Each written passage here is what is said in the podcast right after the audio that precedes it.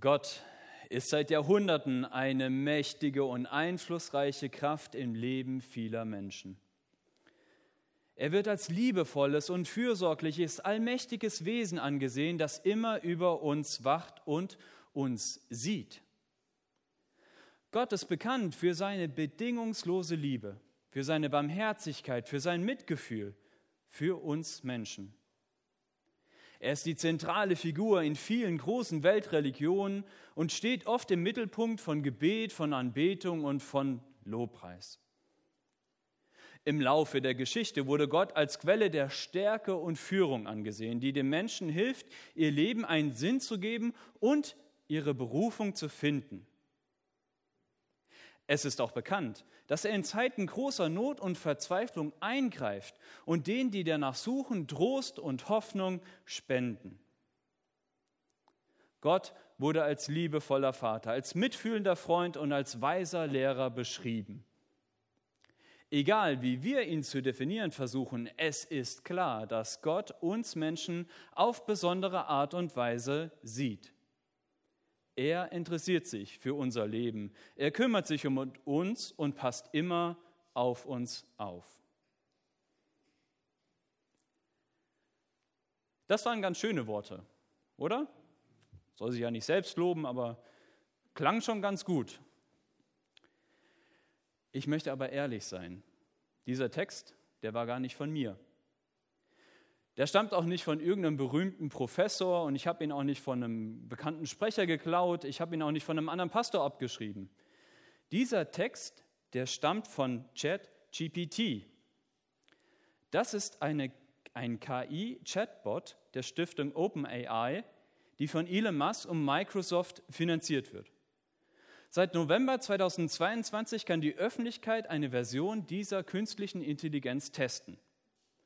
Ein Chatbot, das wissen die Jüngeren wahrscheinlich, ist eine Anwendung, eine Software, die künstliche Intelligenz verwendet, um sich mit Menschen in natürlicher Sprache zu unterhalten.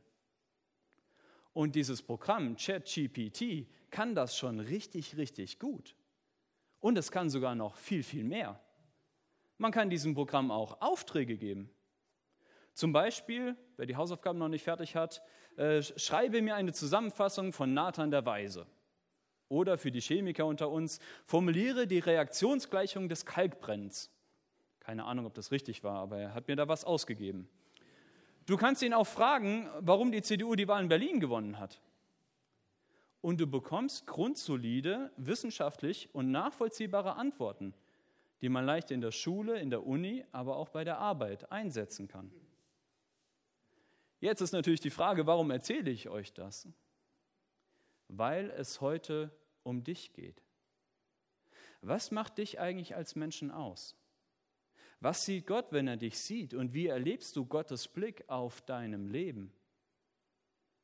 Und die Frage, wer wir sind als Menschen und wie wir das herausfinden können, wird eben durch die Entwicklung von leistungsstärkeren künstlichen Intelligenzen immer mehr herausgefordert. Denn wenn das Wissen dieser Welt nur ein Knopfdruck entfernt ist, wozu brauchen wir dann überhaupt noch dich? Wozu brauchen wir noch den einzelnen Menschen? Das wirkt ganz schön düster, oder? Ich bin kein Schwarzseher und ich möchte jetzt auch nicht die baldige Machtübernahme der Maschinen verkünden. Im Gegenteil. Meine Einstellung ist immer, in jeder Krise, in jeder Herausforderung liegen auch immer Chancen. Und die Chance eben durch KIs herausgefordert zu werden, liegt darin, neu oder wieder zu entdecken, was uns Menschen eigentlich ausmacht. Denn ich glaube, bei uns Menschen ging es nie darum, einfach nur möglichst viel Wissen anzuhäufen, sondern immer auch zu lernen, das Gelernte selbstreflektiert anzuwenden, Dinge zu beurteilen und Entscheidungen zu treffen. Und das ist perfekt, dass das GJW heute hier ist, weil das ist ja genau ihr Anliegen. Nicht einfach nur Wissen weiterzugeben, sondern junge Menschen zu befähigen, das auch anzuwenden und dabei auch selber als Persönlichkeit zu wachsen. Und die Bibel schreibt es selbst. Wenn mir alle Geheimnisse enthüllt sind und ich alle Erkenntnisse besitze, aber keine Liebe habe, bin ich nichts. Das schreibt Paulus in 1. Korinther 13. Ich glaube, in Zukunft wird es immer wichtiger werden, zu lernen, gute Entscheidungen zu treffen, sich selbst reflektieren zu können und auch andere reflektieren zu können und vor allen Dingen auch charakterlich zu wachsen. Also zu entdecken und zu wissen, wer wir sind, was wir können und auch was wir nicht können. Und die Bibel setzt ja sogar noch einen drauf. Das höchste Gut, zu dem der Mensch fähig ist, ist die Liebe. Und von der Liebe sollen wir uns bestimmen lassen. Denn wenn wir das nicht tun, sind wir, um mit Korinther zu sprechen, ein dröhnender Gong. Oder um es modern zu sagen, wir sind ein, dann nur ein künstlicher Chatbot, eine künstliche Intelligenz. Denn bei aller Fortschritt ist die künstliche Intelligenz noch nicht fähig zu lieben. Wenn du ChatGPT fragst, ob sie dich liebt, und ich habe das getan, dann ist die Antwort, dann antwortet sie, das ist eine sehr persönliche Frage. Du musst entscheiden, welche Gefühle du für mich hast. Um also zu entdecken, wer wir sind und auf die Spur der Liebe zu kommen, hilft es also nicht, nichts, sich an künstliche Intelligenzen zu wenden. Aber wir haben ja auch eine viel bessere Quelle, eine bessere Alternative, und die möchte ich heute gerne mit euch zusammen angucken. Und die Jahreslosung bringt uns wunderbar auf die Spur dieser Quelle. Du bist ein Gott, der mich sieht. Das sagt Hagar, als sie durch den Engel von Gott angesprochen wird. Und dieser Gott, das ist eben ein Gott, der mich hinterfragen kann, der mir zeigen kann, wer ich bin und wozu ich berufen bin. Ein Gott, der Liebe ist und der Liebe lebt und der uns Liebe zeigen kann. Und ich möchte euch heute einladen, Gottes Blick auf dein Leben ruhen zu lassen und dich dem zu stellen, was das in dir auslöst und auch mit dem abzugleichen, was Gott in seinem Wort über uns sagt. Und wo soll man da am besten beginnen? Man beginnt am besten ganz am Anfang in Genesis, also in 1. Mose 2 und 3. Warum diese Texte? Genesis bedeutet ja auch Ursprung oder Entstehung. Und diese Texte, die wollen nicht einfach nur berichten, was am Anfang, äh, was am Anfang passiert ist, keine Inhaltsangabe machen, sondern sie wollen uns helfen, unser Jetzt, unser Heute, unser Hier und Jetzt zu verstehen. Und sie helfen uns, uns auf den Glauben an Jesus vorzubereiten. Und deshalb schauen wir uns auch zwei Texte aus dem ersten Mose an, also ganz am Anfang, und auch ein Text aus dem Neuen Testament. Und ich hoffe, dass uns alle drei Texte helfen, das hier und jetzt zu verstehen, also zu verstehen, wer wir sind, indem man eben schaut, wo man herkommt. Und dann eben auch offen zu sein, wozu wir berufen sind, wozu wir auch gerufen sind. Ich möchte beginnen und ich lese euch den Text aus Genesis 2, die Verse 4 und 7 einmal vor.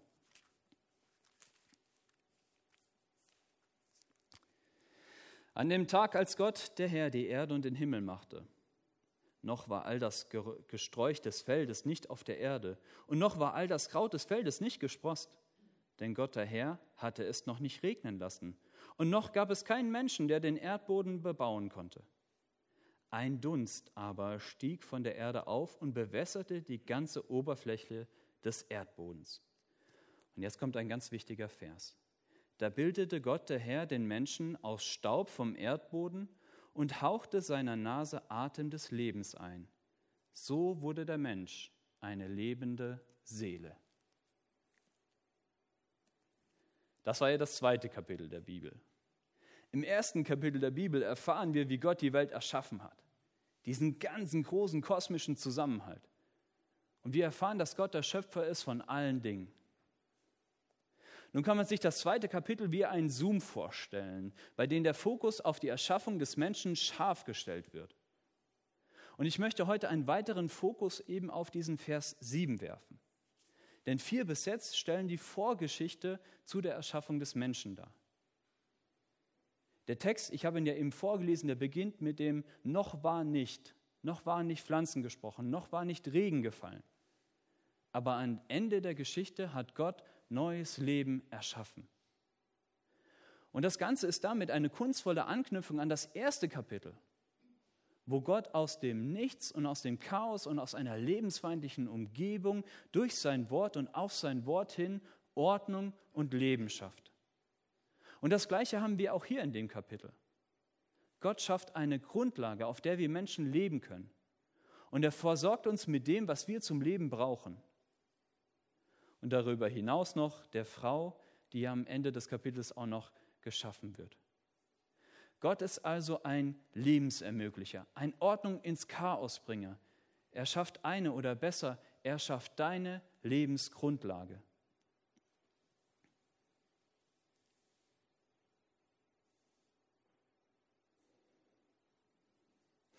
Jetzt kommen wir zum spannenden Vers 7. Da lesen wir. Da bildete der Herr Gott den Menschen aus Staub vom Erdboden und hauchte in seine Nase Atem des Lebens. So wurde der Mensch eine lebende Seele. Gott bildet den Menschen. Das heißt, er formte ihn in einen Schöpfungsakt, er formte in einen Schöpfungsakt uns Menschen aus Staub vom Erdboden. Und oft wurde hier das Bild vom Töpfer um Topf herangezogen. Und selbst die Bibel greift das ja an verschiedenen Stellen wieder auf. Aber, und das ist wichtig, hier geht es um viel, viel mehr. Ein Töpfer, der macht immer wieder dasselbe. Der stellt immer wieder Becher und Schüsseln und Töpfe her. Vielleicht manchmal irgendwann eine größere oder eine kleinere, aber eigentlich stellt er immer wieder das Gleiche her. Er wird nicht auf einmal anfangen, seinen Ton zu formen und auf einmal blopp springt da ein lebendiger Tiger hervor. Aber Gott macht genau das. Nur, dass er eben keinen Tiger formt, sondern uns Menschen. Und er tritt dabei künstlerisch und schöpferisch auf. Er schafft etwas Wunderschönes, etwas Neues, etwas noch nie Dagewesenes. Und selbst in diesem kleinen Vers steckt schon so viel Botschaft für uns drin. Nachdem Gott eine Lebensgrundlage für uns geschaffen hat, formte und bildete er uns Menschen jeden Einzelnen zum individuellen Meisterwerk. Was oder wen sieht Gott, wenn er dich sieht? Er sieht seine, sein Meisterwerk. Er sieht seine gute Schöpfung. Und Gott ist kein einfallsloser Töpfer, der immer wieder das Gleiche macht, so Copy und Paste und dann kommen immer wieder Becher und Töpfe raus. Nein, er schafft jeden einzelnen von uns zum künstlerischen Meisterwerk. Und jetzt kommt das Besondere, bei dem er selbst auch Hand anlegt. Auf Gottes Wort hin ist die ganze Welt entstanden. Er sprach, es werde Licht und zack war Licht da. Er erschafft die Sterne so in einem kleinen Nebensatz, diese riesige kosmische Zusammenhalt. Und er schafft es in einem kleinen Nebensatz. Aber als Gott uns Menschen schaffte, als er dich schaffte, legte der Meister selbst Hand an. Wenn ich über diese Stelle spreche, dann sage ich gerne, Gott hat sich die Hände schmutzig gemacht, als er dich erschaffen hat. Nicht, weil du schmutzig bist sondern weil er selber aktiv wurde und weil er dich wunderbar schuf. In meinem Leben versuchten immer wieder Menschen mir diese Würde und diesen Wert zu klauen, den Gott mir doch selber zuspricht. Und manchmal kommt es auch vor, dass ich selbst auch in ihre Lügen mit einstimme. Sie nannten mich als Kind vor allen Dingen Tomatenkopf, sie nannten mich Fettkloß, sie nannten mich Opfer naiv oder einfach nur dumm und unfähig. Ich selbst sah mich oft als unwürdig, als peinlich, als wenig liebenswert an. Und das Ganze brachte mich in meinem Leben oft auch an den Rand der Verzweiflung. Aber die Botschaft dieses Textes, die Botschaft und die Liebe Gottes hat mein Herz erreicht und hat mich gerettet. Heute weiß ich es und ich weiß es ganz tief in meinem Herzen. Ich bin ein geliebtes, künstlerisch geschaffenes Meisterwerk Gottes. Auch und gerade wegen meiner Ecken und Kanten. Auch und gerade wegen meiner Fehler und Macken. Und am liebsten würde ich diese Botschaft in eure Herzen mit goldener Schrift ganz künstlerisch so einmeißeln. Auch du, gerade du, bist ein geliebtes und künstlerisch geschaffenes Meisterwerk Gottes. Natürlich folgt daraus noch einiges, auch an Verantwortung. Aber mir ist es heute wichtig, diese Wahrheit einmal auszusprechen. Und ich möchte euch einladen, sie auf euch wirken zu lassen, sie auch einfach mal stehen zu lassen. Denn, und das ist wichtig, es ist Gottes liebevoller Blick auf unseren Leben, der echte Veränderung schafft. Lasst das einfach mal auf euch wirken. Aus diesem Vers folgt natürlich auch, dass dieser Vers eben nicht nur für mich gilt, sondern dass er auch für meine Nebenfrau und Nebenmann gilt. Jeder Mensch ist nach dem Bild Gottes erschaffen. Jeder Mensch ist ein künstlerisches Meisterwerk und hat somit auch ein Recht auf Würde, auf Freiheit und Leben. Und unser Umgang miteinander sollte auch davon geprägt sein, dass ich den anderen als gute Schöpfung Gottes ansehe und auch so behandle. Und wenn ich das nicht tue, was ja auch hin und wieder mal vorkommt, dann handle ich eben der schöpferischen Kraft Gottes entgegen und stelle mich letztendlich auch gegen Gott. Was das für uns Glaubende bedeutet und wie wir deshalb in Gemeinde eigentlich miteinander umgehen sollen, dazu werde ich nächste Woche in der Predigt noch mehr erzählen. Heute wollen wir uns aber erstmal den Vers zu Ende betrachten. Denn Gott formt ja nicht nur den Menschen, er haucht ihn auch den Atem des Lebens ein.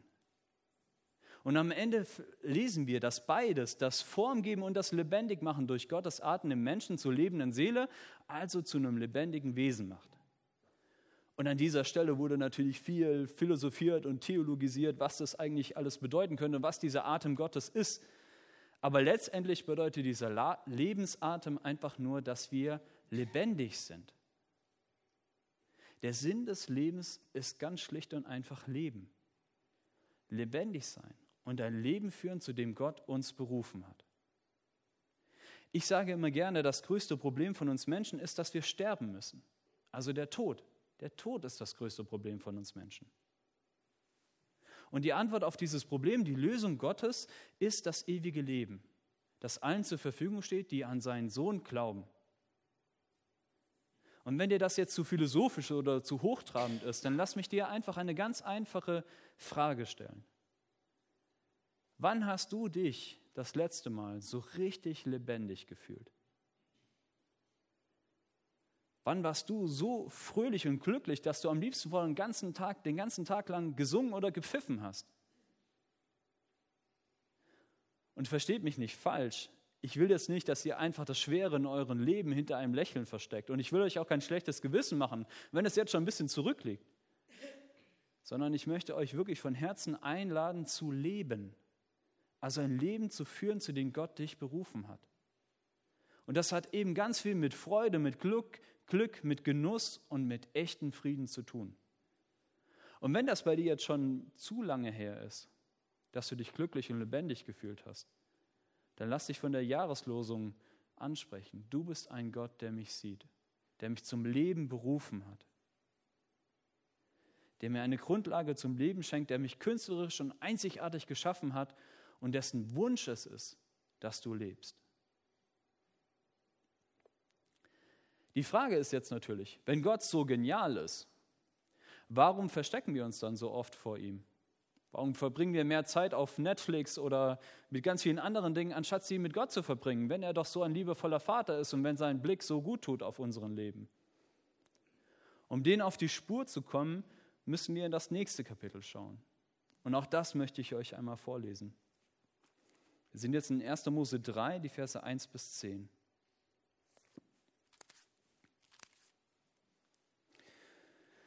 Und die Schlange war listiger als alle Tiere des Feldes, die Gott der Herr gemacht hatte.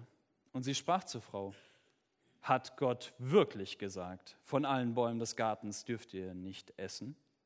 Da sagte die Frau zu der Schlange, von den Früchten des, der Bäume des Gartens essen wir, aber von den Früchten des, Bäum, des Baumes, der in der Mitte des Gartens steht, hat Gott gesagt, ihr sollt davon nicht essen und ihr sollt es nicht berühren, damit ihr nicht sterbt.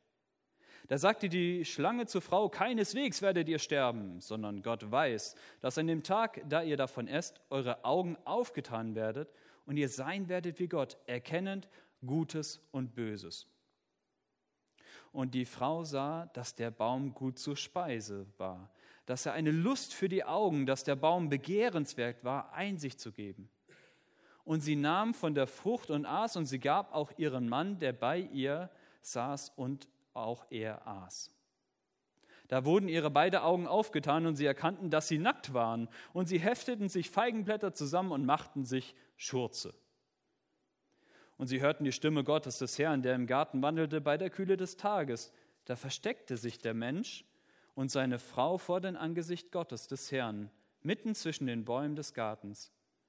Und der Herr rief den Menschen und sprach zu ihnen, Wo bist du?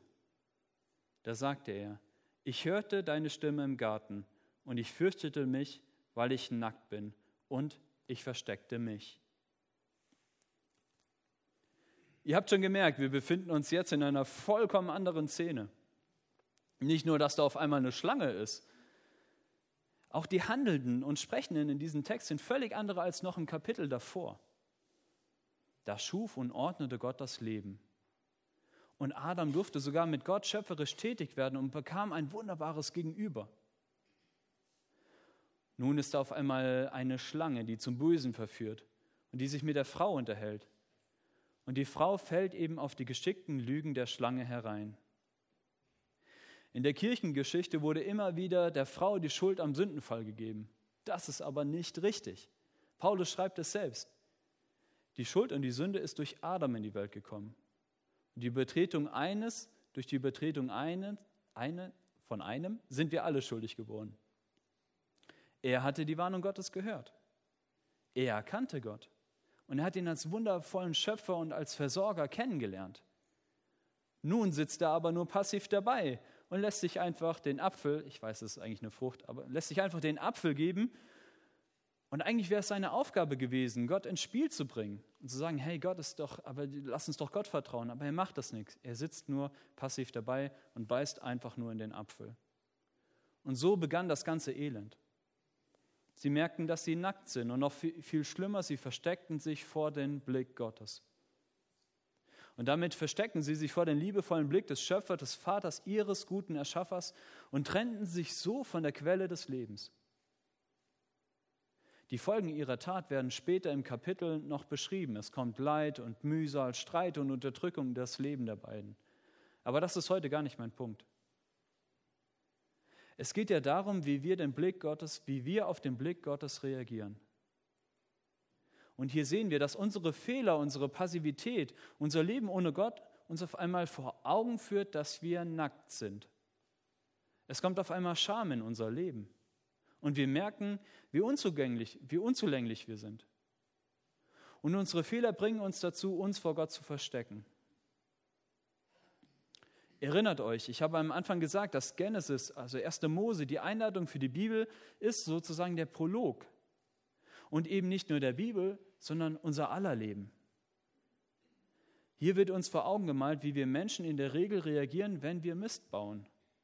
Und täuscht euch nicht, Mist bauen wir alle. Die Folge ist, dass wir uns vor Gottes liebevollen Blick verbergen, dass wir den Blick Gottes ausweichen und dass wir uns zwischen den Bäumen verstecken. Und das sehen wir genauso bei Hagar später in 1. 1. Mose 16, wo ja die Jahreslosung herkommt. Hagar ist überrascht. Du bist ein Gott, der mich sieht, der sich für mein Leben interessiert, der mich nicht verurteilt, sondern retten will. Und von dieser Tatsache ist sie überrascht. Sie kann es nicht glauben, dass Gott sogar einen Engel geschickt hat, um sie zu retten, obwohl sie genau weiß von ihren Fehlern und von ihren Unzulänglichkeiten und auch weiß, dass sie Mist gebaut hat und dass das auch Gott nicht verborgen ist. Sie selbst hat sich ja verurteilt. Sie selbst versteckt sich ja. Sie selbst ist ja auf der Flucht. Aber sie macht eben die wunderbare Erfahrung, dass Gottes Blick dennoch liebevoll aus ihrem Leben liegt. Und deshalb formuliert sie diese wunderbare Jahreslosung. Du bist ein Gott, der mich sieht. Gott zeigt in Genesis ganz klar den Menschen die Konsequenzen ihres Handelns auf. Aber gleichzeitig, und das ist das Geniale, geht er dennoch auf uns Menschen zu. Adam und Eva merken, dass sie nackt sind. Sie schämen sich, es ist ihnen unangenehm. Was macht Gott? Wir lesen das später in Vers 21. Und Gott daher machte Adam und seiner Frau Leibröcke aus Fell und begleitete sie. Gott zeigt in diesem Kapitel, das als Prolog zu unser aller Leben verstanden werden soll, ganz klar die Konsequenzen der Sünden auf. Und ich muss euch das nicht vor Augen malen. Wir alle kennen diese Konsequenzen der Schuld und Sünde und wir alle leiden darunter. Unter Verletzung, unter Zerbruch, unter Verlust, unter Leid, unter Misstrauen, unter Missgunst. Das alle kennen wir. Das muss ich euch nicht nochmal vorlesen. Doch selbst als Gott das Urteil spricht, die Konsequenzen ganz klar auf den Tisch legt, leuchtet dennoch seine Fürsorge und Liebe durch. Indem er Adam und Eva Kleidung gab, gab er ihnen ihre Würde und ihren Schutz zurück. Er hätte das nicht tun müssen. Die haben sich ja ihre Feigenblätter, ihre Schurze da gebastelt. Aber so ist Gott nicht. Er liebt uns trotz unserer Schuld, trotz unseres Versagens. Und er sehnt sich danach, diesen Bruch zu heilen und dich zu heilen, dir neue Würde und Leben zu schenken. Du bist ein Gott, der mich sieht, der meine Fehler, der meinen Zerbruch sieht, der das sieht, wofür ich mich schäme und was ich am liebsten verstecken will. Und der dennoch trotz des Schmerzes, trotz des Schmutzes und des Versagens liebevoll auf mein Leben blickt. Wir Menschen haben uns das Verstecken angewöhnt. Es liegt, wie Genesis uns zeigt, es liegt in unserer DNA, es liegt in unserer Geschichte. Heute möchte ich aber die Einladung Gottes aussprechen, dass ihr seinen Blick sucht. Und ich möchte euch aufzeigen und ich möchte euch es zusprechen, dass es der liebevolle Blick des Vaters, eures Schöpfers ist, der euch sucht. Versteckt euch nicht. Kommt mit euren Fehlern, mit euren Macken, mit, mit euren Kanten zu ihm. Er wartet mit offenen Armen auf uns. Hagar hat er damals einen Engel geschickt, um ihr das alles aufzuzeigen. Uns heute schickt er so viel mehr als nur einen Engel. Er hat uns seinen Sohn geschickt. Er hat uns Jesus geschickt. Und den, durch den Glauben an Jesus bekommen wir so viel mehr als nur so ein paar Lumpen aus oder so ein paar Kleidung aus Fellen.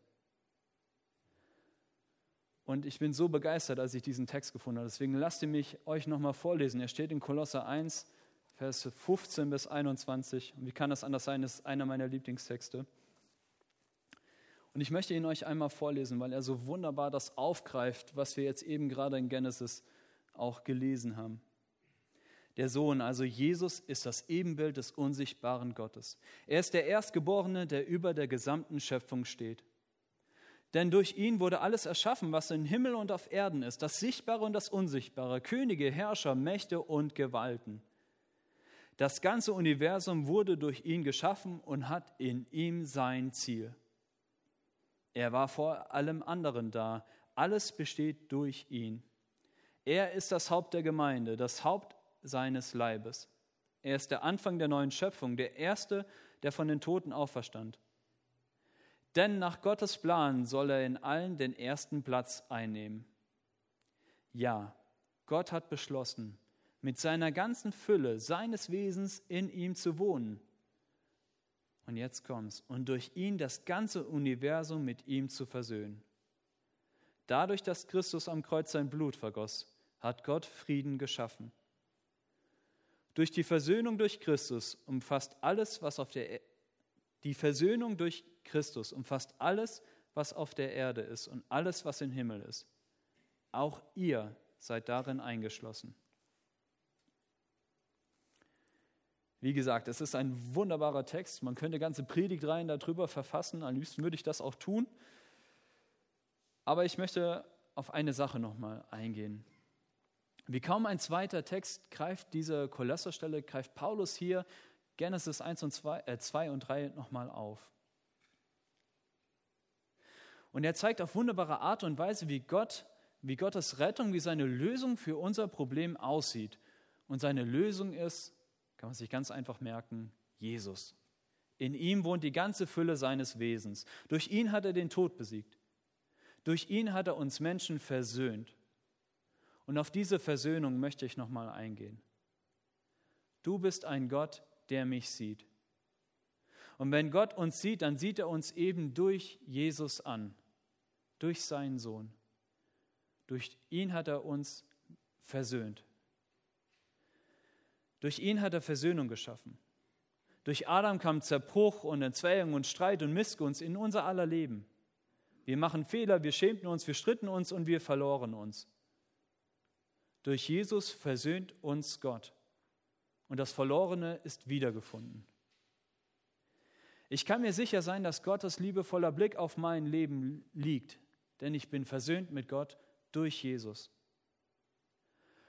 Und das ist auch der Grund, und jetzt wirkt sich die Versöhnung auf, nicht nur auf die Beziehung zwischen mir und Gott, denn das ist auch der Grund, warum ich mich auch annehmen kann. Denn wenn Gott es schafft, mich trotz all meiner Fehler zu lieben, dann kann ich mich auch so annehmen, wie ich bin, auch mit meinen Fehlern, auch mit meinen Schwächen. Und das ist dann auch die Grundlage, meinen Nächsten mit anzunehmen. Ich weiß, dass Gott mich liebt. Ich weiß, dass Gott ihn liebt. Und das gibt mir die Grundlage, das, um den anderen auch zu lieben und zu achten. Dass ich Fehler vergeben kann, dass Versöhnung, dass ich Versöhnung leben kann. Und dieses versöhnt Leben hat dann eben auch Auswirkungen auf meine Umwelt, wo ich lebe und wie ich lebe. Versöhnung ist ein unglaublich großes und wichtiges Thema. Aber ganz wichtig, gelingen kann es nur, wenn ich mich dem Blick Gottes stelle. Und wenn ich merke und spüre, er liebt mich, er nimmt mich an, er heilt und versöhnt mich. Lass mich zum Schluss noch einmal zusammenfassen. Die Jahreslosung hat uns heute begleitet. Du bist ein Gott, der mich sieht. Und wenn Gott mich sieht, dann sieht er eben ein wunderbares, ein einzigartiges Kunstwerk, das zum Leben berufen ist. Lass dir das zusprechen heute an diesem Gottesdienst. Und wenn Gott dich sieht, dann sieht er eben auch deinen Zerbruch. Er sieht auch deine und meine Fehler natürlich auch. Aber dennoch sieht er liebevoll auf dein Leben. Und dennoch will er dich retten und will dir einen Ausweg zeigen.